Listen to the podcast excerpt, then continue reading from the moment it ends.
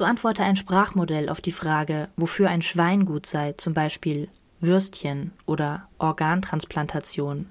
Auf die Frage, wofür ein Hund gut sei dagegen, emotionaler Support oder Freundschaft. Wie KI und soziale Medien unsere Sicht auf Tiere beeinflussen, das ist eines unserer Themen hierbei. Deutschlandfunk Kultur Breitband doch erstmal widmen wir uns einem anderen Thema, nämlich der Praxis, dass im Printjournalismus Interviews immer noch mal vom Gesprächspartner autorisiert werden. Wir, das sind Vera Linz und Martin Böttcher. Hallo. Zwei Menschen treffen sich zum Interview. Der eine fragt, der andere antwortet. Fertig ist das Interview, könnte man meinen. Aber nicht, wenn man bei einer deutschen Zeitung oder Zeitschrift arbeitet, denn dann geht ein manchmal einfacher, manchmal sehr zäher Prozess los, der Autorisierungsprozess. Nochmal kurz diesen Vorgang erklärt. Die interviewte Person schaut sich die verschriftliche Fassung des Gesprächs an und gibt sie dann frei zum Abdruck oder eben auch nicht. In Deutschland wird nämlich noch oft im Nachhinein um die Formulierungen gestritten. Manchmal Manchmal wird zugespitzt, manchmal abgemildert und manchmal werden so umfangreiche Änderungen gefordert, dass vom Originalinterview nicht mehr viel übrig bleibt. So ähnlich soll es auch kürzlich nach einem Interview der Frankfurter Allgemeinen Sonntagszeitung mit dem CDU-Generalsekretär Carsten Linnemann zugegangen sein. In dem Interview ging es um den Vorschlag, das individuelle Grundrecht auf Asyl abzuschaffen. Und Linnemann soll sich dazu klar geäußert haben. Nach der Autorisierung soll aber von der Klarheit nichts mehr übrig übrig geblieben sein. Die FAS hat sich deshalb dazu entschlossen, das Interview gar nicht erst abzudrucken. Über das Freigeben von verschriftlichten Interviews haben wir mit Margareta Blom-Schinnerl gesprochen. Sie ist Professorin für Medien und Journalismus an der Hochschule Osnabrück. Unsere erste Frage über die Autorisierung wird seit Jahren immer wieder diskutiert. Hat sich in dieser Zeit irgendetwas geändert in der Praxis? Haben diese Diskussionen zu etwas geführt? Ich denke, dass diese Diskussion nach wie vor sehr virulent ist. Die positiven Seiten werden gesehen, die negativen Seiten werden gesehen. Man muss ja deutlich sagen, dass der äh, Autorisierungsprozess durchaus positive Implikationen hat. Der sorgt zum Beispiel dafür, dass ja, inhaltliche, sachliche Fehler vermieden werden, beziehungsweise dann eben vor der Veröffentlichung korrigiert werden können. Der Autorisierungsprozess sorgt dafür, dass äh, Gespräche angstfrei bleiben, weil ich weiß ja, dass ich hinterher jedenfalls streichen kann. Und ähm, des Weiteren, das denke ich zumindest, die Gesprächspartner sind nicht äh, von vornherein so verdruckst, diplomatisch verdruckst. Gut, aber mit Ihrer Frage haben Sie wahrscheinlich eher auf die negativen Aspekte abgezielt. Klar, diese Gegenentwicklung gibt es ganz deutlich. Abschied von Autorisierungsprinzipien, weil es eben die journalistische Freiheit zu sehr einengt. Und ich finde es auch wichtig und richtig, dass äh, dieser Diskurs immer wieder geführt wird. Aber hat er zu etwas geführt? Also hat sich da tatsächlich was geändert, so im Laufe der Jahrzehnte, wie man diese Autorisierungspraxis bewertet? Ich bin der Meinung, dass sich nicht viel geändert hat. Grundsätzlich ist es so, das Presserecht sieht die Autorisierung nicht vor. Grundsätzlich gilt das gesprochene Wort. Aber soweit ich die Praxis überblicken kann, äh, haben eigentlich alle, der Spiegel, der Stern, die Zeit, die FR, die Welt, die Süddeutsche, die Taz, halten sich für ihre Print-Interviews, für ihre Online-Interviews an diese Regeln. Und ich denke, es ist relevant, immer wieder über den Missbrauch nachzudenken, darüber zu sprechen. Und das, was hier beim äh, Herrn Lindemann geschehen ist, ist ja ein Missbrauch, kann man ja nun deutlich so sagen. Nun könnte man sich ja fragen, die PolitikerInnen oder auch Journalistinnen äh, geben ja auch Interviews im Radio oder im Fernsehen. Dort ist es ja nicht der Fall. Warum machen wir das nicht auch dort? Der Ursprung liegt möglicherweise darin begründet, dass in analogen Zeiten es natürlich sehr viel schwieriger war, Interviews zu schneiden im Gegensatz zu heute.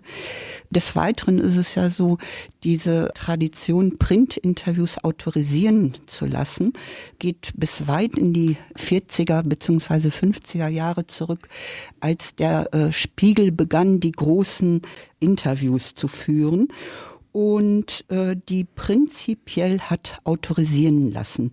Und das haben dann, äh, wie gesagt, alle äh, Zeitungen, alle Zeitschriften übernommen.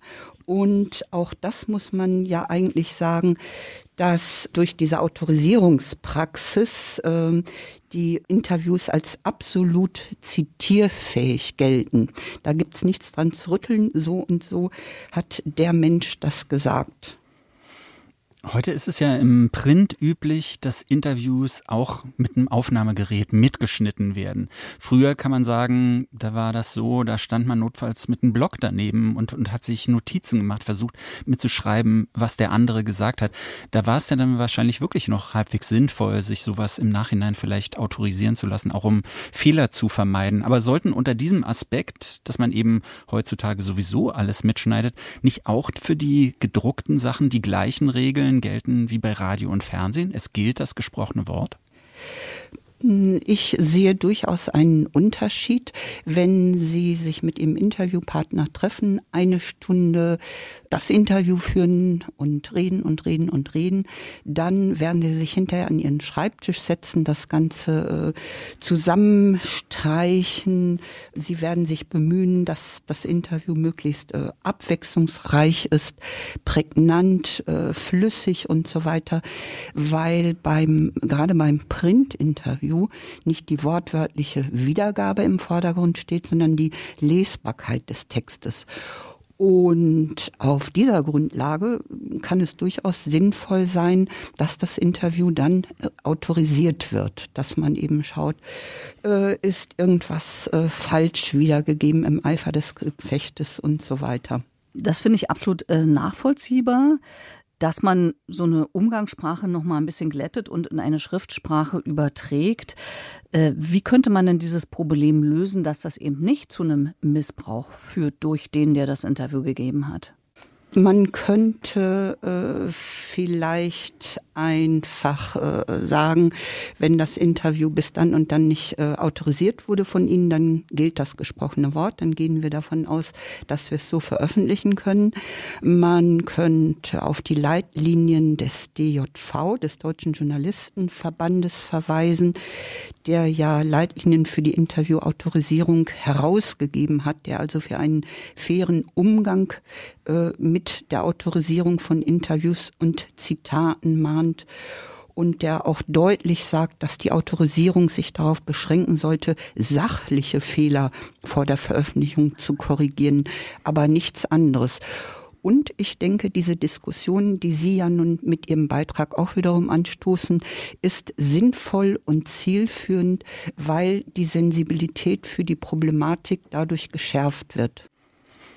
Würden Sie denn so jetzt aus der heutigen Sicht im Jahr 2023 sagen, dass Printinterviews vielleicht sogar insgesamt so aus der Zeit gefallen sind? Man kann doch Politiker zum Beispiel viel authentischer im Rahmen eines Audio- oder Videointerviews eigentlich befragen, als das vielleicht so in dieser Schriftform möglich ist. Äh, nehmen wir doch mal als Beispiel das äh, Interview mit Alice Weidel im Stern. Das war jetzt äh, Ende Juni, äh, frage ich Sie, und diese Frage zieht, denke ich, genau in diese Richtung, äh, ist es sinnvoll, Frau Weidel da so viel Raum zu geben, ihr die Möglichkeit zu geben, dass sie hinterher noch äh, ihren eigenen Text, ihre eigenen Antworten äh, autorisieren kann. Da wäre es vielleicht tatsächlich viel klüger, viel effizienter, sie in einem Audio- oder Video-Interview zu präsentieren. Macht das denn für Sie einen Unterschied, ob dann im Nachhinein der Interviewte selber das autorisiert oder ob dann da eine Pressestelle sich einschaltet und, und oh, da ja, vielleicht so oh, richtig ja. reinschreibt? Oh ja, das macht mit Sicherheit einen ganz großen, einen ganz gravierenden Unterschied, weil äh, Pressesprecher, Büroleiter, äh, das äh, Management, was auch immer, äh, natürlich in vorauseilendem Gehorsam da viel, viel vorsichtiger sind und äh, viel mehr kürzen und streichen und im Interview Ecken und Kanten nehmen. Davon bin ich überzeugt, dass das so ist sagt die Journalismusprofessorin Margarete Blum-Schinnerl. Wir danken für das Gespräch. Vera, lass uns noch mal kurz über das Autorisieren von Interviews sprechen. Ja, gerne. Hm. Das äh, betrifft uns als Journalisten, ja gut, hier beim Radio ja nicht so sehr, aber trotzdem so insgesamt als Journalisten schon. Ich finde das interessant. Wir scheinen da nämlich relativ gegensätzliche Meinungen zu haben. Ich halte diese Grundidee nämlich für gar nicht so schlecht. Man gibt ein Interview und kann vor Veröffentlichung noch mal draufschauen, ob man auch korrekt wiedergegeben wird. Und ich finde, das schützt irgendwie beide unter Umständen. Also der Interviewte, der kann sicher sein, dass korrekt wiedergegeben wird, aber auch wir als Interviewer ähm, werden nochmal so, so im Nachhinein kontrolliert, bevor es so an die Öffentlichkeit geht. Ja, ich habe darüber äh, nach der Gesprächsaufzeichnung nochmal länger drüber nachgedacht und mir ist klar geworden, ich glaube, es ist ein alter Zopf. Es wird ja auch in anderen Ländern nicht gemacht, es wird ja in Deutschland gemacht. Es ist ein alter Zopf, den ich glaube abschaffen würde ich verstehe es einerseits, zum Beispiel, wenn man Wissenschaftler interviewt oder so, da macht es oft nochmal Sinn, wenn man dann manchmal sehr komplizierte Sachverhalte hat. Aber im Grunde, glaube ich, ist dieses Autorisieren von Interviews führt zu einer Art Denkfaulheit, weil ich gehe in dieses Interview und ich kann mir sagen, okay, hinterher kann ich ja alles nochmal schön korrigieren. Und wenn ich zum Beispiel in ein Radiointerview hier bei uns gehe oder zu Markus Lanz in die Talkshow, dann muss ich mich auch so vorbereiten, dass ich konzentriert wiedergeben kann, was ich sagen möchte. Das stimmt natürlich. Gleichzeitig, ich finde immer, weil wahrscheinlich danach, nach diesem Interview, da kommen dann die Berater und Beraterinnen dazu und die gucken sich das dann an und sagen, ah, das konntest du nicht sagen und das hättest du nicht sagen dürfen. Das finde ich ist eigentlich so dieses eigentliche Unding, dieses ganze Beratersystem, nicht nur bei Interviews, sondern insgesamt kommt da so, finde ich, auch nochmal ganz gut deutlich. Ja, genau. Diese Art, ich sag mal in Anführung Missbrauch mhm. des Autorisierens ist das, weswegen ich sagen würde, sollte man abschaffen. Guck mal, zum Beispiel äh, Olaf Scholz, wenn der zu Anne Will in die Talkshow geht, eine ganze Stunde dort interviewt wird, muss er sich ja vorher genau überlegen, was er jetzt sagt. Kann er ja auch nicht sagen, wir, wir schneiden das und machen das mal neu. Also ich würde es abschaffen. Allerdings, äh, jede Regel hat ja auch eine Ausnahme. Äh, es gibt ja auch Fälle, ähm, zum Beispiel gab, gab es beim Spiegel, glaube ich, solche Fälle, wo man ähm, Straftäter oder so bestimmte mhm. Menschen interviewt hat, die äh, wirklich ganz sicher gehen wollten, dass das, was da abgedruckt wird, ihnen nicht schaden kann oder nicht nachträglich schaden kann. Das sind Ausnahmefälle, wo ich sagen würde, okay, Ausnahme von der Regel, da bin ich dafür, dass man da, um diese ins Heft zu bringen, nochmal drüber gehen kann. Aber ansonsten würde ich es nicht machen. Und wenn man die Leute dann nicht kriegt, ist ja auch ein Argument, ne? dann geben mhm. die Politiker kein Interview, würde ich sagen, dann eben nicht. Ja, was manchmal aber bei kontroversen Themen schade wäre. Und jetzt wird's technisch bei uns und wie das äh, in diesen Tagen so häufig der Fall ist, damit auch bedeutend. Denn unter Umständen bahnt sich gerade etwas an, äh, was das Internet nachhaltig verändern könnte. Google testet gerade für seinen Browser Chrome einen Vertrauenswürdigkeitscheck, vorgestellt bei GitHub, der Plattform für Softwareentwicklung. Web Environment API heißt das Ganze und weil Google im Web so marktbeherrschend ist und auch der Chrome-Browser so eine große Verbreitung hat, könnte diese API API de facto zum Standard im Netz werden mit großen Auswirkungen. Wir sprechen gleich über diese möglichen Auswirkungen, aber erst einmal erklärt Michael Gessert uns, was der Vertrauenswürdigkeitscheck eigentlich soll und wie er funktionieren wird. Keine Frage, wer eine Webseite betreibt, der hat ein großes Interesse daran, dass die Inhalte von echten Menschen und in legitimer Absicht aufgerufen werden und nicht von Bots, Fake-Accounts, Game-Cheatern oder Hackern oder von Besuchern, deren Webbrowser oder Computer wissentlich oder unwissentlich Malware verbreiten. Aber wie könnten Webseiten User als vertrauenswürdig erkennen, ohne jedes Mal deren Identität abzufragen, was ja jede Privacy völlig aushebeln würde? Über eine neutrale dritte Instanz, die den Integritätscheck durchführt und dann einfach nur signalisiert. Okay. Oder nicht okay. Das Konzept einmal im Detail. Besucherin X ruft die Webseite beispiel.com im Browser auf. Die Webseite verweigert aber zunächst den Zugang und schickt erstmal zurück. Du bist gerade User 678. Bist du vertrauenswürdig? Diese Rückfrage schickt nun der Browser an die neutrale dritte Instanz weiter. Die macht den Check und liefert dem Browser ein sogenanntes Integrity Token zurück.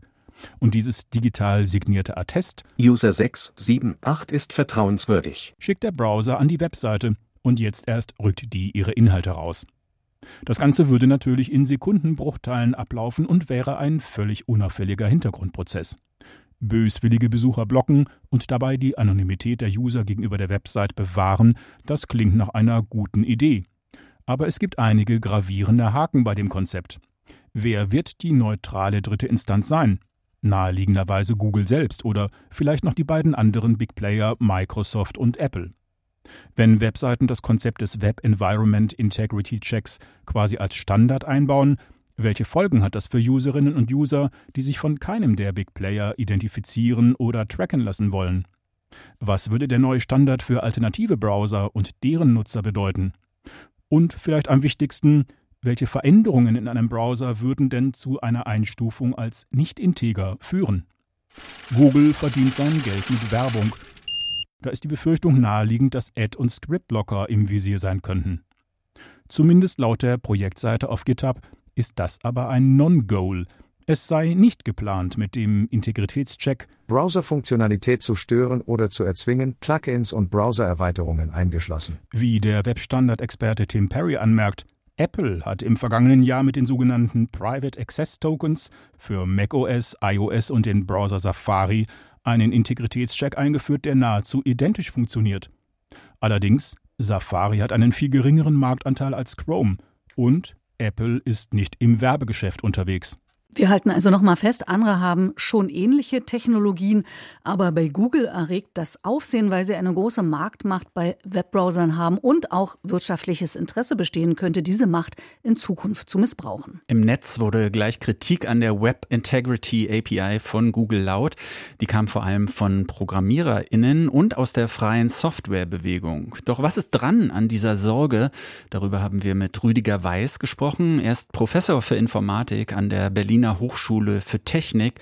Als erstes haben wir ihn gefragt, warum ist man so besorgt? Naja, also da kommen natürlich zwei sehr wichtige Dinge zusammen. Zum einen ist Google natürlich eine sehr große Firma, die in Amerika sitzt. Und zum anderen haben sie aus technologischen Gründen einen sehr, sehr hohen Marktanteil. Also ich glaube, die aktuellen Zahlen sind etwa 60 Prozent des Browsermarkts basieren auf ihrem Chromium-Technologie, also Chrome-Technologie.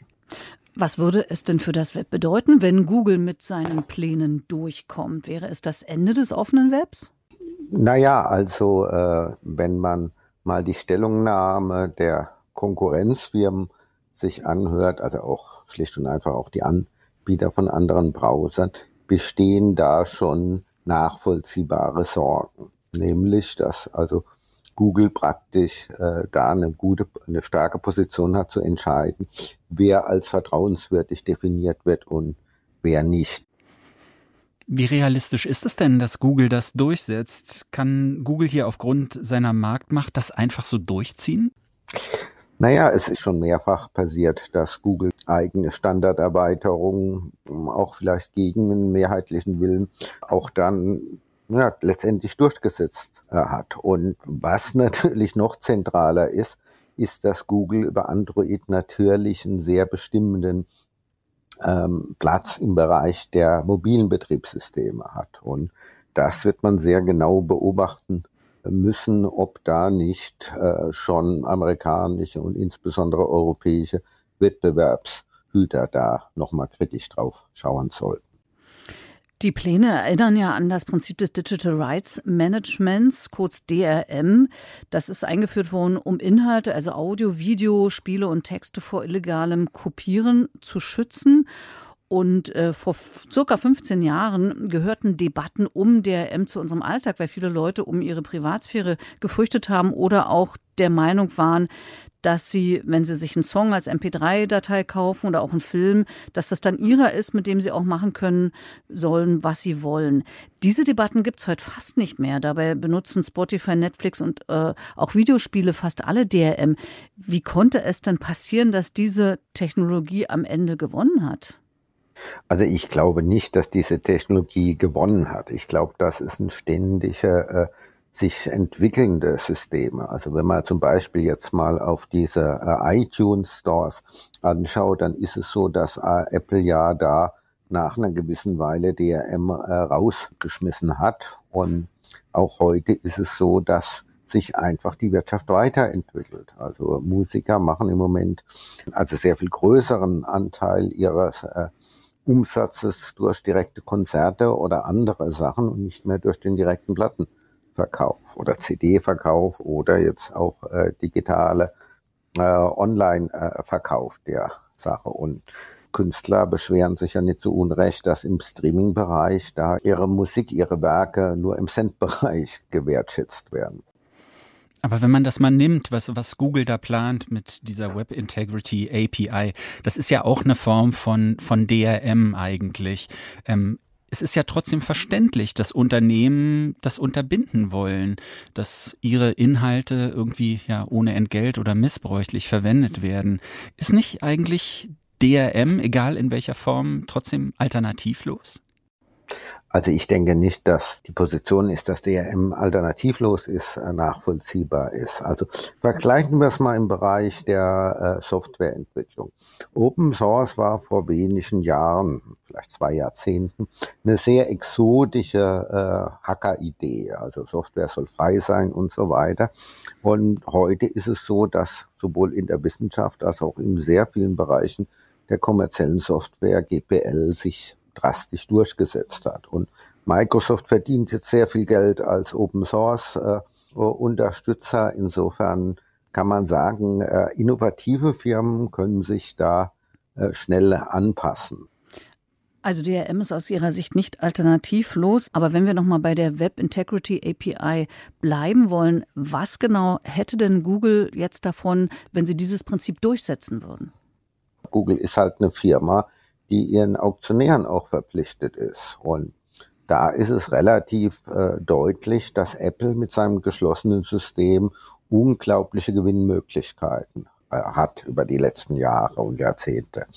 Insofern ist es für Firmen und privatwirtschaftliche Firmen so sehr interessant, also geschlossene Systeme zu machen, wo man die Kunden an sich stark bindet. Dann muss ich nochmal nachfragen. Äh, glauben Sie, das ist der Versuch so von Google, ein geschlossenes System einzuführen? Weil das hätte ja wirklich unglaubliche Konsequenzen. Also es ist ein Schritt in die Richtung in diesem Universum, das mit Chrome-Browser und mit äh, Android-Systemen ist praktisch äh, so Apple-artige Strukturen zu schaffen, dass man sagt, äh, man kann nicht freie Sachen aufrufen, sondern nur solche, die registriert sind. Wenn äh, Google durchziehen würde, was würde das für den, sagen wir in Anführung, normalen User, die normale Userin bedeuten? Wie würde sich äh, unsere Praxis im, im Web ändern? Naja, also es ist ohnehin durch einige äh, Entwicklungen für Start-ups deutlich schwerer geworden als vielleicht vor 10, 15 Jahren äh, in Systeme reinzukommen. Also diese äh, äh, neuen Ideen, da werden mehr scheitern. Die werden sich vielleicht durchsetzen, aber vielleicht ein paar Jahre später. Und äh, ein paar Jahre Verzögerung kann in der Informatik auch schon wirklich verheerende Auswirkungen äh, haben. Also insofern können sich dann beispielsweise irgendwie falsche, äh, falsche technische Entwicklungen voranbringen, weil neue innovative Sachen halt gehindert werden. Aber ich als ne, ich ja, als Nutzerin müsste mich jetzt nicht überall verifizieren oder wenn ich jetzt was suche oder auf eine Website möchte. Kommt drauf an. Also die Technologie könnte man auch in der Tat äh, so verwenden, dass derartige äh, Szenarien möglich sind. Ob die dann durchgesetzt werden oder nicht, ist dann immer noch äh, die weitere Frage. Aber sicher könnte das für Nutzerinnen und Nutzer wirklich bedeuten, dass sie ein neues Programm installieren und dann das Programm auf einmal halt äh, von gewissen Google, äh, also Diensten des Google-Universums äh, ausgeschlossen wird. Aber müsste man da nicht alles dran setzen, um diese Entwicklung irgendwie noch aufzuhalten? Und wenn, wie könnte man sie denn überhaupt aufhalten? Ja, da habe ich schon öfter nachgedacht und kommt für einen ehemaligen Hacker oder noch aktiven Wissenschaftler eigentlich zu einer relativ überraschenden äh, Erklärung, dass so diese sehr uncoolen alten Systeme Datenschutz und Kartellrecht und internationale Verhandlungen, dass das ein Bereich ist, auf den man sich da halt mit auch verlassen muss. Internet und Tiere. Beides lässt sich nur schwer getrennt voneinander denken. Besonders beliebt im Netz sind Katzen. Bei YouTube finden sich Millionen von Katzenvideos, die Milliardenmal angeschaut worden sind und werden und das nicht ohne Grund. Nämlich ist es so, dass Katzenvideos glücklicher und zufriedener machen. Das hat mal die Medienforscherin Jessica Gale Merrick hier bei uns in der Sendung gesagt und hinzugefügt, insgesamt haben die Leute nach dem Schauen eines Katzenvideos sogar mehr Energie als früher. Glaube ich sofort. Aber es sind nicht nur Katzenvideos und Memes, auch Naturdokumentationen oder Instagram-Bilder von sogenannten Petfluencern sind beliebt, finden sich milliardenfach im Internet. Wirklich authentisch ist dieses Bild von Tieren und deren Lebensumständen, das wir dadurch vermittelt bekommen, allerdings nicht. Wie mediale Darstellung und KI unser Bild von Tieren beeinflussen kann, das wollte Hanna Wirsching wissen. Ein Hund spielt Klavier. Eine Kuh säugt zwei junge Ziegen. Das Internet ist voll von Tiervideos. Mal witzig, mal süß, mal verstörend. Ein Teil der Bilder, die wir von Tieren im Kopf haben, basiert auf medialen Darstellungen im Internet. Seien es nun Instagram-Fotos, Werbeclips oder Dokumentationen auf YouTube. Das Bild, das wir so von Tieren vermittelt bekommen, sei allerdings nicht authentisch, sagt Friederike Zenker. Sie ist Mitarbeiterin bei Iconis, dem Zentrum für die Theorie und Geschichte des Bildes an der Universität Basel. Sie forscht unter anderem zur bildlichen Darstellung von Tieren.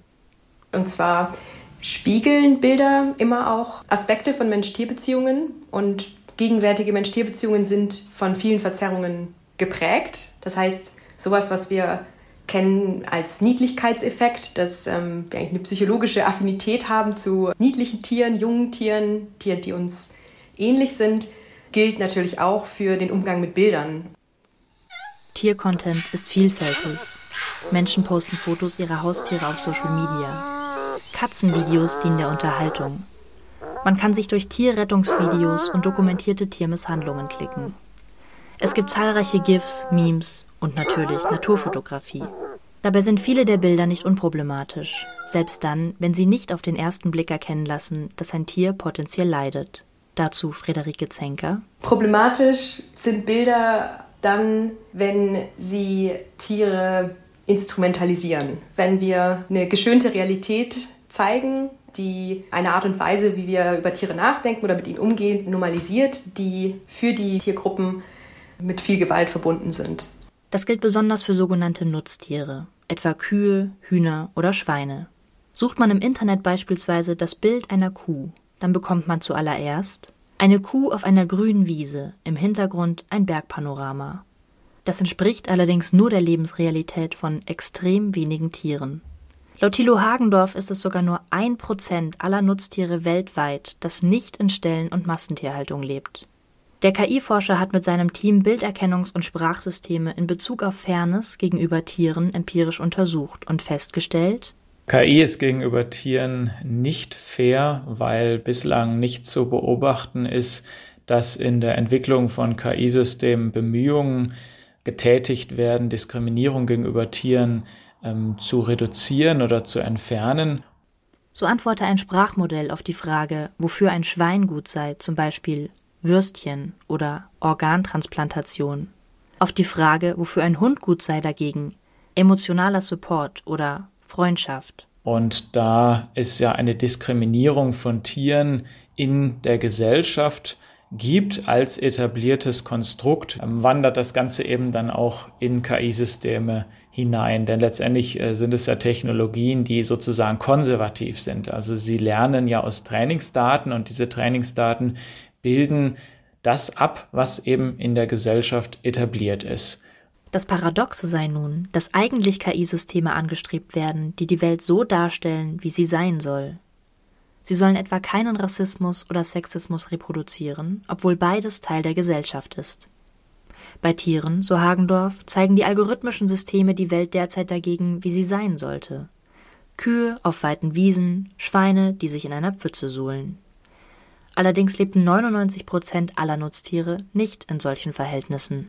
Und das Problem ist eben, dass diese falsche Vorstellung ähm, über die Lebensbedingungen von Tieren ähm, ja deren Ausnutzung quasi rechtfertigt und es deshalb auch wichtig wäre, wenn KI-Systeme gerade diese falsche Vorstellung nicht reproduzieren, sondern ein realistischeres Bild davon abbilden würden. Aber merken auch die, die tagtäglich mit Tieren zu tun haben, etwas von dieser Verzerrung?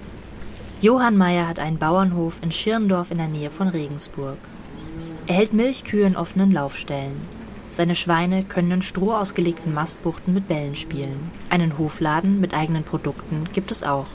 Dass Menschen mit medial verzerrten Bildern von Tieren und Nutztierhaltung auf seinen Hof kommen, kennt er. Nachdem wir Einkaufen auf dem Bauernhof praktizieren, kommen viele Kunden, die mit dem nichts zu tun haben. Und die wollen natürlich dann auch die Tiere sehen. Die stellen dann fest, ich habe mir das ganz anders vorgestellt.